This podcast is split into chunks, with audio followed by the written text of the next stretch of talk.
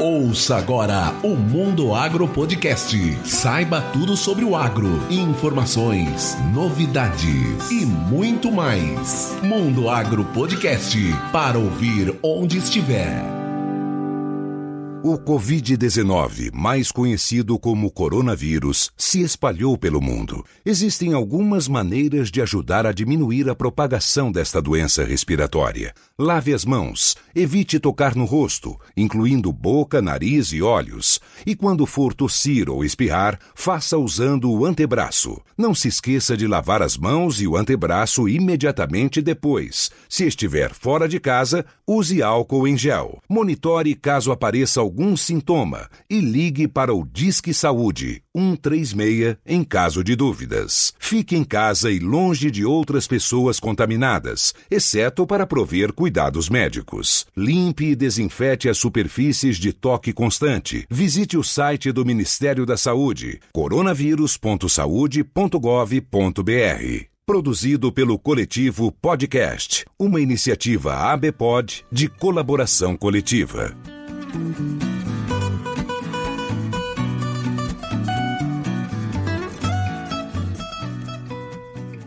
Bem-vindos a mais um episódio do Mundo Agro Podcast. Esse episódio é um episódio especial na semana, em função do que nós estamos vivendo no mundo. Hoje é dia 26 de março. Nós estamos gravando aqui com o Wilson Araújo. Ele é trader na Cereale Agronegócios aqui de Sinop. Boa noite, Wilson. Tudo bem? Boa noite, Rogério. Tudo bem, sim. E você, meu amigo? Tudo jóia. Muito obrigado, viu, por dispor desse seu tempo aí. Eu sei que o home office está bem corrido, ainda mais para quem trabalha com comercialização não deve estar tá sendo fácil, né? E você achou uma brechinha aí para bater um papo com a gente e trazer um pouco de informação da, da atual situação, conjuntura do mundo aí na comercialização de grãos, né? Não tá fácil, né, Wilson? Não, não tá fácil não. Eu que agradeço o convite, Rogério, da gente poder participar, colaborar com, com um pouco que a gente vive aqui do dia a dia e falar um pouco sobre o agronegócio, que realmente toda a situação do coronavírus tem trazido grandes transtornos para todo o setor e para o setor do agro agro também não é diferente, Rogério. É, é isso aí. Mas antes da gente entrar no assunto mesmo, que você tem bastante experiência, eu sei que você tem bastante coisa para falar, gostaria que você se apresentasse para nós, quem é o Wilson, quem é a Cereale, e, e aí a partir daí a gente dá entrada e começa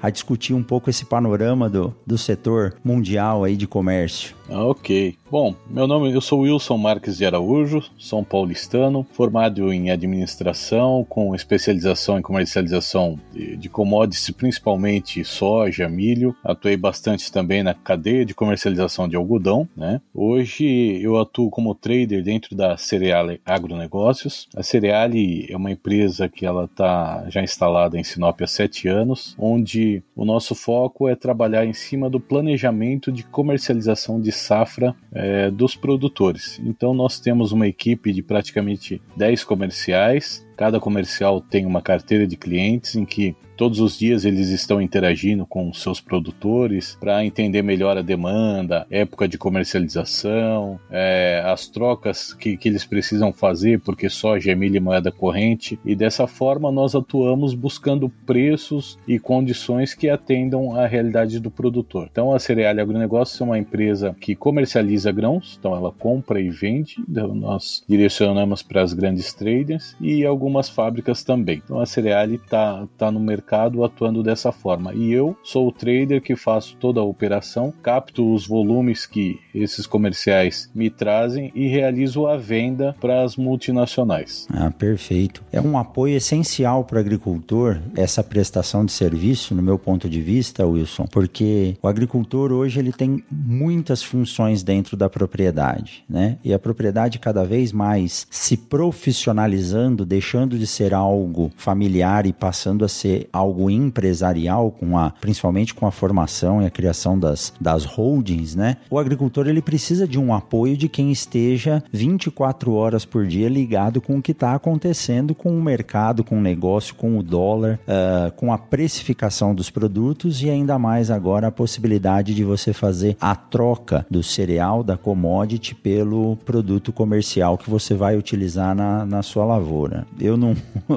não tenho vergonha de dizer, eu não sou expert, né? O pouco que eu conheço eu devo a você, né? Do, das conversas que nós temos, do seu programa na televisão, que todas as noites eu faço questão. Se eu não vejo na televisão, eu, você me manda no WhatsApp, aqui no meu bolso, a informação. Então isso Exata. tem me tornado cada vez mais, um pouco mais atualizado.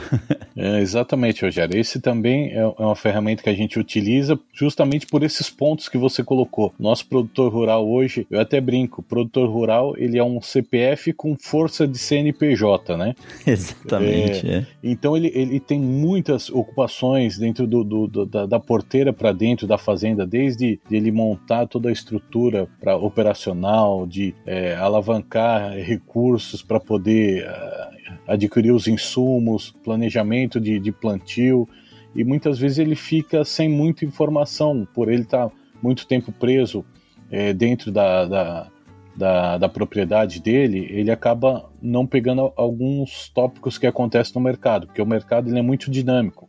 Como nós trabalhamos com commodity, commodity soja e milho, que para é, como são produtos comercializados mundialmente, hoje com o mundo globalizado, qualquer coisa que aconteça é, religião, política, economia, em qualquer canto do mundo influencia diretamente no nosso negócio, vamos dizer, aqui em Sinop, em qualquer canto. É. Influencia mesmo, né? Então é isso. É. Eu acho que todos os setores do agro, eles precisam de profissionais articulados que possam auxiliar o produtor rural. Na minha área, a mesma coisa. Às vezes nas palestras, os produtores falam assim, mas poxa, você vai me ensinar a lidar com semente? Eu, todo ano eu trabalho com isso, eu já tenho aqui meus 60 60 anos de roça e você está aí começando, né?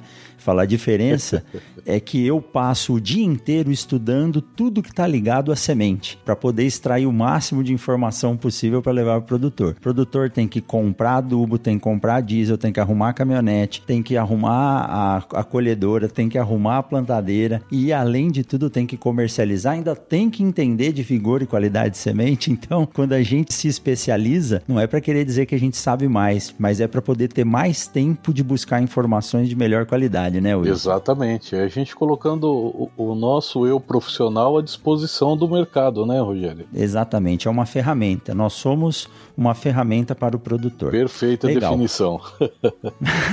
Obrigado. Uh, Wilson, na conjuntura que nós estamos hoje, antes de começar aqui a, a gravação, nós estávamos conversando e eu contei para você que estava vendo aqui os mapas de, de aviação, gosto muito de aviação, e houve uma redução a partir do dia 11 de março, quando a OMS declarou a pandemia, houve uma redução de quase 80% no número de voos comerciais no, no planeta. E isso tudo tem impactado muito a economia, né, no ponto de vista de a, a tentativa de trazer segurança de saúde para as populações mundiais, o isolamento das pessoas acaba afetando a movimentação e a comercialização de tudo que existe, de comida a grãos. Exato. Mas eu queria saber de você como que está esse panorama da comercialização de grãos. Primeiro, pela variação do preço do dólar. Tudo que a gente usa na agricultura está aliado ou fixado ao dólar. O produtor não parou de trabalhar, mas como que o mercado está se comportando na comercialização de soja, na comercialização de milho, em função dessa situação que nós estamos enfrentando hoje? Olha, Rogério, essa questão da, da pandemia, ela trouxe transtorno sim para o mercado, para a comercialização de soja e milho.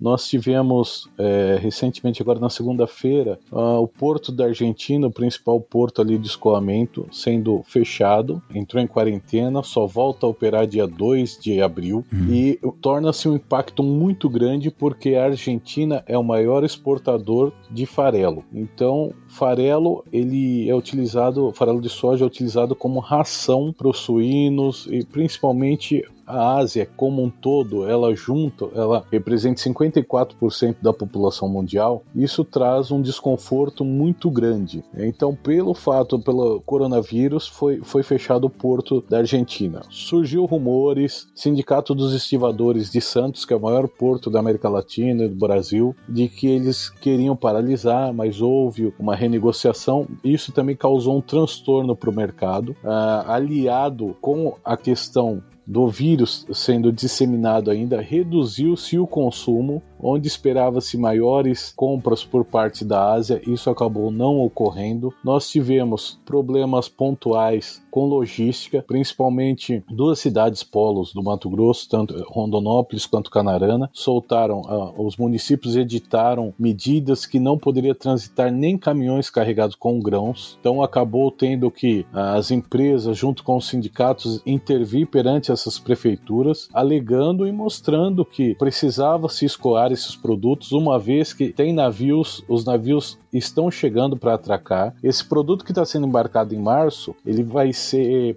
levado para o porto para sair do porto em abril. Então os navios já estão encostando. Um dia de e já foi vendido. Já foi vendido. Já foi vendido, provavelmente em fevereiro ou em janeiro, né? Exatamente, já foi vendida. É aí que acontece um dia de um navio parado, isso custa em torno de 80 dólares por tonelada. Se a gente pegar um navio Panamax, que são 60 mil toneladas, isso, isso vai ter um, um, um custo de prejuízo de 4, 4 milhões e 800 mil dólares por dia. Por dia. Então, é, se a gente colocar em reais, dá mais de, de 20 milhões né, de reais é. por dia. Então, isso é um problema que vai refletir aonde depois? Na ponta.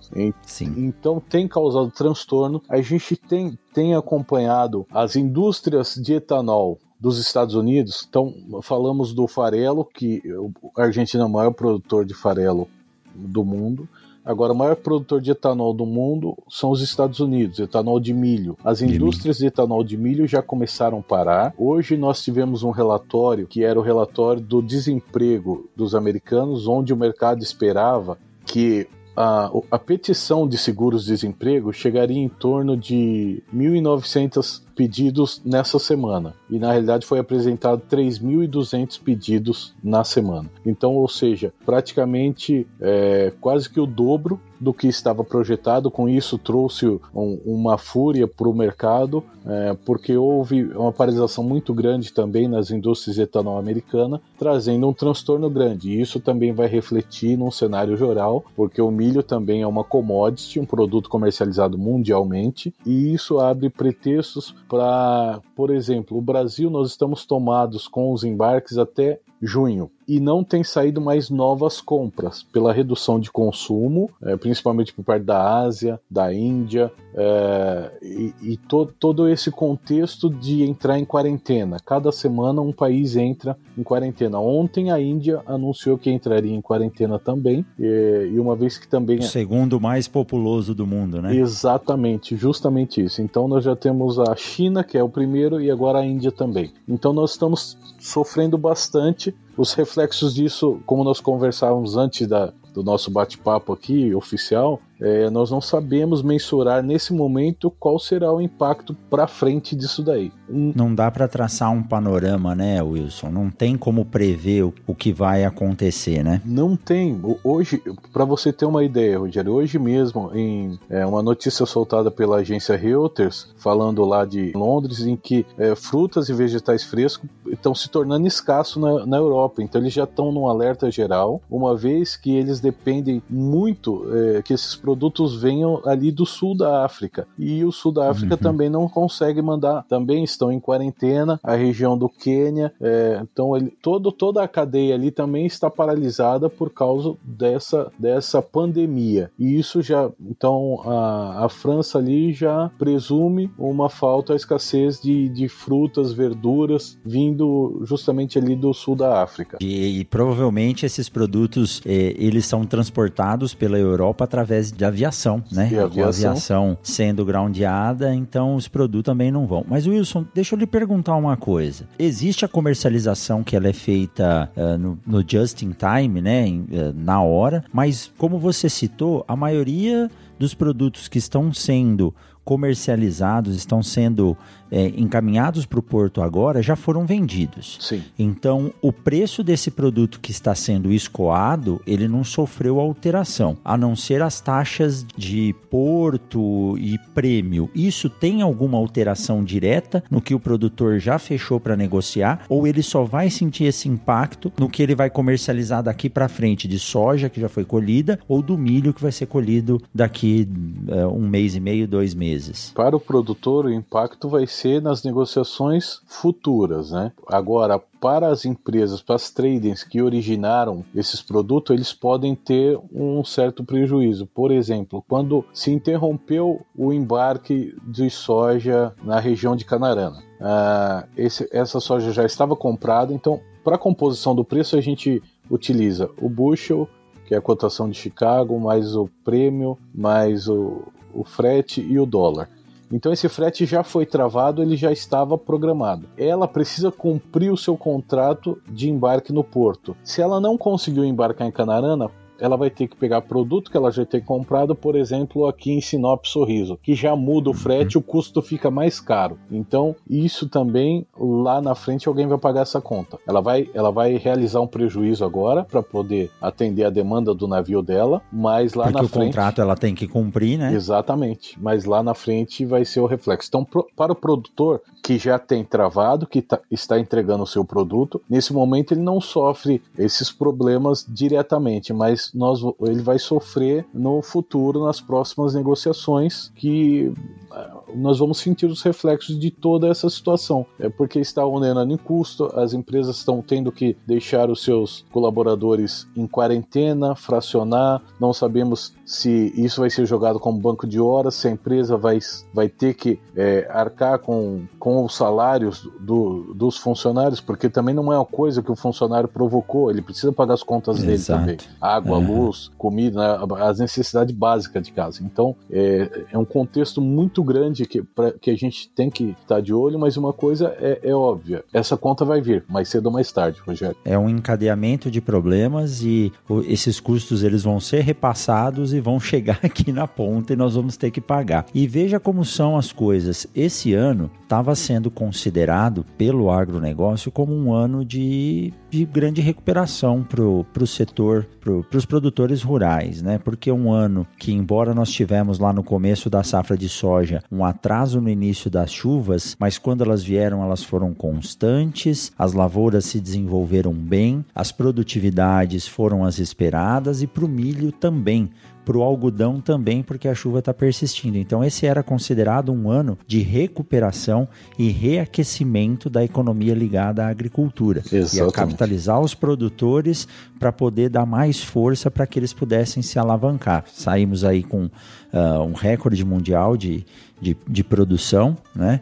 E, e, agora ocorre tudo isso. Mas a produção está aí. E o que você disse é muito importante. Alguns uh, cenários ou algumas regiões em que uh, se bloqueou até a, tentou se bloquear a movimentação de, de caminhões, isso pode gerar prejuízos imensos. Nós estamos hoje com os estoques de soja e milho bem abastecidos ou não? Como que está essa situação hoje, Wilson? Sim, estamos sim. Inclusive, esse é até um dos problemas, porque é, a capacidade estática do Brasil para armazenamento de grãos, o que nós produzimos nós não temos capacidade estática para poder armazenar. Por isso há necessidade de realizar vendas futuras. Então você já tem que ir, ir colhendo e ir embarcando para que não sobrecarregue os armazéns. Senão, é, a exemplo de alguns outros anos, principalmente no milho, você tem que armazenar o produto no tempo ou nesse silo bolsas, né? E, e não é tão saudável é, para isso. Então nós temos um, um estoque ainda saudável, apesar de praticamente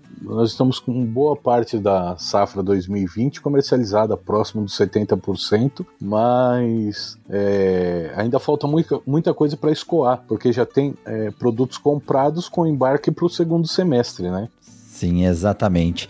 É, o maior armazém do Brasil chama-se caminhão. Caminhão. Né? A nossa safra ela, ela é armazenada nos caminhões que estão rodando. Então, se esses caminhões pararem de rodar, realmente o agro acaba parando. Para, né? tem um colapso. É, hoje, a atual situação, nós estamos hoje no dia 26 de março com um início de retomada das atividades comerciais. Mas hoje, Wilson, na comercialização dos grãos, você consegue pontuar e nos dizer se todas as fases da cadeia estão funcionando assim com o mínimo possível de paralisação? O que eu quero dizer é o seguinte: é, o produtor está com milho, com o milho ou com a soja estocada aqui e ele está conseguindo tirar ela e mandar para os portos, a exceção aí de alguns países que, que fecharam os portos, ou não? Ele está tendo dificuldade para escoar isso? Não, o escoamento a gente teve algumas dificuldades, mas está é, tá trabalhando, não vou dizer que normalmente, mas está fluindo, né? Então, com, com o mínimo ele está acontecendo. O que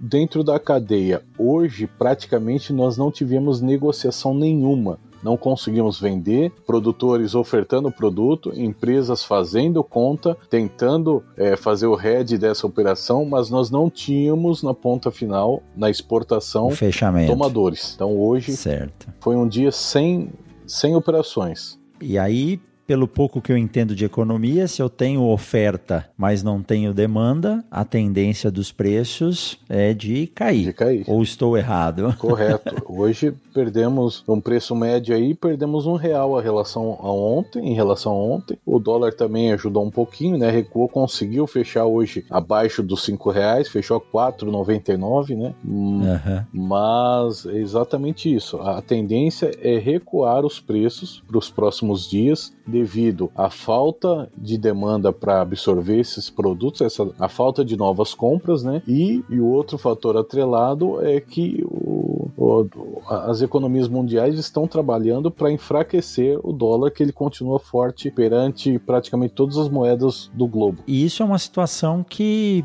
é, eu sempre imaginei que os, os bancos mundiais conseguiriam dar uma estabilizada nisso. Mas quando o dólar passou a casa dos cinco reais, é, parece que um conglomerado de bancos aí no mundo tentou injetar dinheiro e, e colocar dólar no mercado para baixar dos, dos 5,20 lá que chegou e não conseguiu mexer muito, né? Exatamente. Ontem mesmo o Banco Central Brasileiro injetou em leilão de swaps 2 bilhões de dólares para poder conter essa alta alta. O Banco Central americano, é, junto com o Senado, o Senado aprovou acho que em torno de 2 trilhões de dólares para ser injetado no mercado e o Banco Central americano é, financiar países, é, a exemplo Brasil, Chile, é, Uruguai, é, Nova Zelândia, alguns países que, que têm os seus compromissos em dólares, dando a oportunidade desses países comprar dólares mais barato para poder liquidar as suas contas para reduzir essa, essa super é, esse inflacionamento que o dólar está tendo perante as demais moedas. Então tem sido uma força-tarefa mundial. Os bancos centrais, o Banco Central da, da Europa vendendo os seus ativos para poder conter a alta do dólar perante o euro. Então o próprio banco japonês também buscando um, um, uma equalização ali para poder todo mundo trabalhando tentando fazer a lição de casa para poder trazer esse câmbio para baixo. Um patamar que seja confortável para todo mundo. E o produtor ele fecha as negociações de insumos para a safra, é, se já não fechou, está fechando agora, né? Adubo, defensivos, uh, corretivos de solo, semente, assim por diante. Custo de produção uh, da soja já é muito alto no, no Mato Grosso. E agora com esse dólar aí batendo cinco reais, isso pode influenciar muito e você imagina que o recuo do investimento na safra 2020-21 pode acarretar algum prejuízo para o Brasil ou até mesmo eh, mundial em termos de oferta de grãos para manter mesmo a colocação de proteínas e óleos no mercado? Olha, Rogério, a questão o dólar elevado com certeza ele traz grandes transtornos no custo diretamente na aquisição de insumos, né? Ele é bom para a hora que a gente converte o, o valor do soja de dólares para reais, ele nos traz um, um, preço atrativo. Mas é o que a gente tem, tem se policiado e, e tentado mostrar que isso, como a grande maioria dos insumos são cotados em dólares, também a hora que a gente precisa é, fazer a, a, a conversão para pagar esse custo com esse dólar alto, isso se torna bem oneroso, o custo aumenta mais ainda. É, a exemplo de negócios que foram fechados, o, o o custo da safra que foi fechado ah, em 2019 para 2020, que estão sendo pagos agora, 30 do 3 e 30 do 4, aqueles produtores que não rediaram o seu soja em dólar, os caras fecharam os negócios lá atrás a 3, 3, 3,50 a cotação do dólar e hoje vão ter que pagar 5. Então, Sim, tá. É, já estão sofrendo o reflexo de, desse problema aqui. E, e, isso vai se estender para a safra futura. Isso acaba sendo uma recomendação que a gente faz. Se o produtor fez o custo em dólar, ele vai ter que vender o soja ou o milho em dólar. Para quê? Para que ele fuja da variação cambial. Certo. Tem muita gente que nos ouve e não tem uh, o linguajar né, da, da comercialização de grãos. Quando você diz que o produtor rediou, quer dizer, ele, ele, ele vinculou a sua, o produto que você está comercializando em dólar, é isso? Isso, ele, ele fez a venda em dólar. Ele comprou, é, vou explicar melhor, ele comprou seus insumos em dólares. Então ele tem um custo lá, ele tem um compromisso de pagar 20 mil dólares pelo custo dele. E ele vai vender o soja dele, então ele faça essa venda do soja em dólares. Então ele, ele vai vender o soja dele a 17 dólares a saca, que aí ele vai saber que para pagar esses 20 mil dólares dele, né?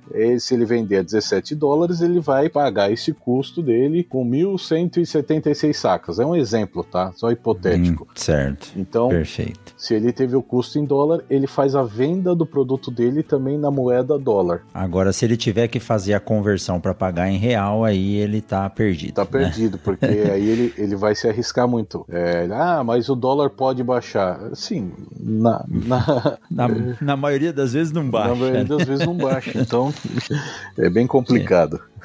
Uh, Wilson, quando a gente fala em China fazendo um, uma quarentena e agora a Índia, que é o segundo país mais populoso, entrando em quarentena, o que isso reflete para o nosso mercado, para o agronegócio? Reflete justamente o que a gente passou hoje. A gente tem produto para ser comercializado, precisamos fazer as vendas e não temos tomadores, uma vez que os principais tomadores estão em quarentena, obviamente cuidando da saúde, e é, o quesito da, da alimentação passa por, por, um segundo um segundo processo. Um segundo plano. Um segundo plano. É, exatamente. exatamente. Hoje eu estava ouvindo um, um, programa que falava sobre, sobre mercado e eles estavam discutindo que a gente não tem ouvido falar de bolsa, de preço de dólar e de comercialização desses produtos que são ligados à bolsa nos últimos cinco, seis dias você não ouve mais ninguém falar em investimento em nada, porque a gente só está ligado com a questão da expansão desse, uh, desse vírus, né? Então, se a alimentação está para segundo plano, realmente é comprar alimento deve estar tá aguardando ali um, um momento de, de fôlego para quem precisa comprar. Mas o que é notório é o seguinte: mesmo estando em quarentena, os chineses, os indianos, os europeus, os brasileiros, eles não vão parar de comer. Né? Exatamente. Né? Então, o que não pode parar é a ponta dessa cadeia, que é o sistema produtivo. Exatamente. Então a gente acompanha né, o setor, nós estamos muito ligados ao agro e tem uma frase que está surtindo muito efeito: é o agro não para e não pode parar mesmo, porque se o agro parar, os efeitos dessa quarentena e desse bloqueio que nós estamos sofrendo vai ser muito maior do que a causa dessa doença. Né? Exatamente, Rogério. Inclusive, nós, é, eu, eu tenho feito esse comentário graças ao bom Deus, o Brasil ele tem capacidade de suprir a demanda interna e uma demanda mundial, porque hoje nós temos a nossa terra, tudo que planta dá, nós temos tecnologia suficiente, nós estamos conseguindo há mais de anos já é, aumentar nossa produtividade com as mesmas áreas, com todos esses projetos de integração, pecuária, lavoura, floresta, a gente consegue fazer é, o rodízio dessas culturas e nós temos, principalmente aqui no Centro-Oeste, principalmente na nossa região do Mato Grosso, no eixo da, da 163, nós podemos fazer a sucessão de cultura, porque a nossa safrinha é praticamente uma safra cheia. Então, é. Nós temos muito, muito a agregar. E a gente vê que com as mesmas áreas, a cada safra, a gente tem tido oportunidade de ter maior produtividade.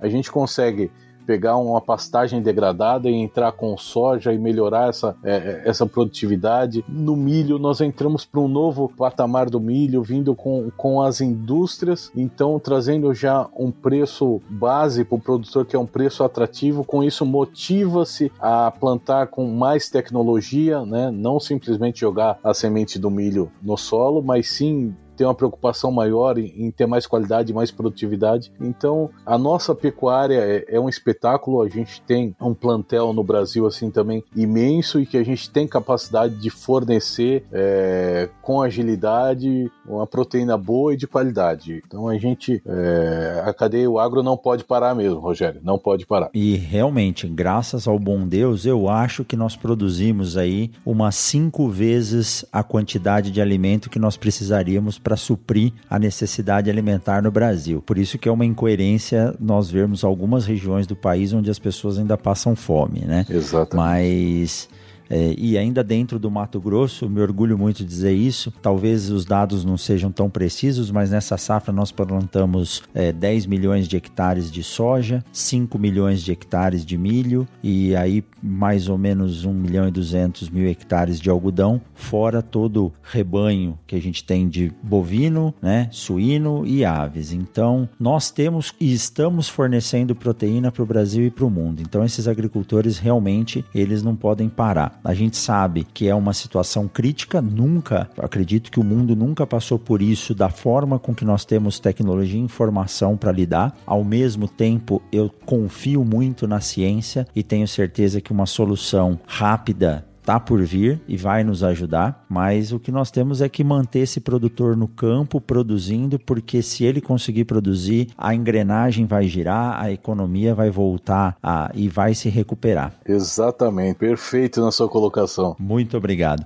Wilson, se a gente for ficar conversando aqui, vai durar umas quatro horas, né? Com e certeza. essa não, essa não é a intenção. Eu sei que você tem bastante coisa para fazer também. Uh, esse é o nosso primeiro bate-papo. Espero que a gente possa conversar mais. Se você puder deixar um recado para o produtor rural que está preocupado, que está ansioso aí, o que, que você falaria para ele hoje? Olha, meu amigo produtor, continue fazendo o seu melhor da porteira para dentro. Procure as orientações, entender o que o mercado está dizendo, é, sempre tem em mãos o teu custo para e mensurar o ganho que você quer ter, porque em todas essas, essas crises que, que acontecem, mesmo o que estamos vivendo, é, surgem oportunidades de boas negociações. Então, é, o segredo é o custo na mão, a margem de lucro desejada e trabalhar em cima disso, porque não é a primeira nem a última crise que nós iremos passar e o fundamental é a sua produção, né? Tanto para o agricultor quanto para o pecuarista, para o granjeiro de suíno e de frangos também. E nós, como profissionais do agro, estamos à disposição e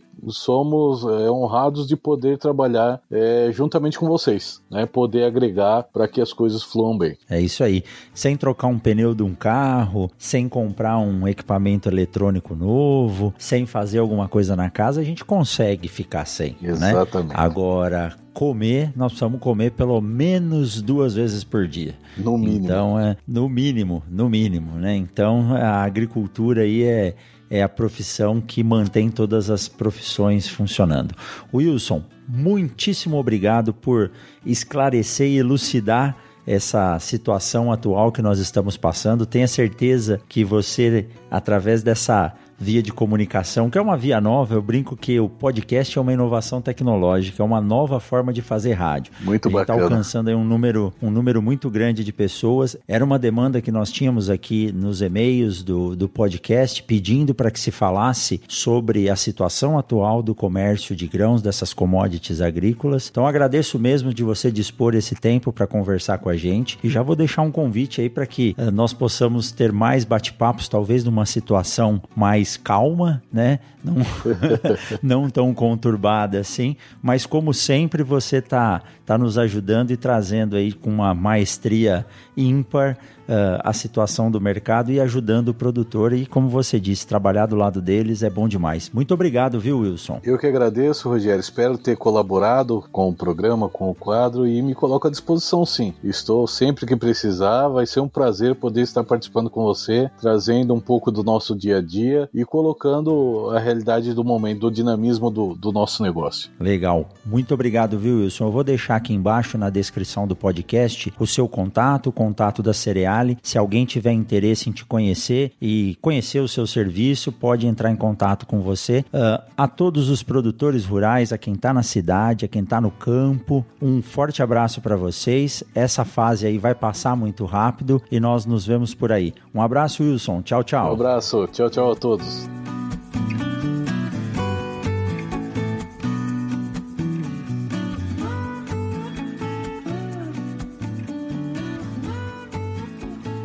Mundo Agro Podcast para ouvir onde estiver.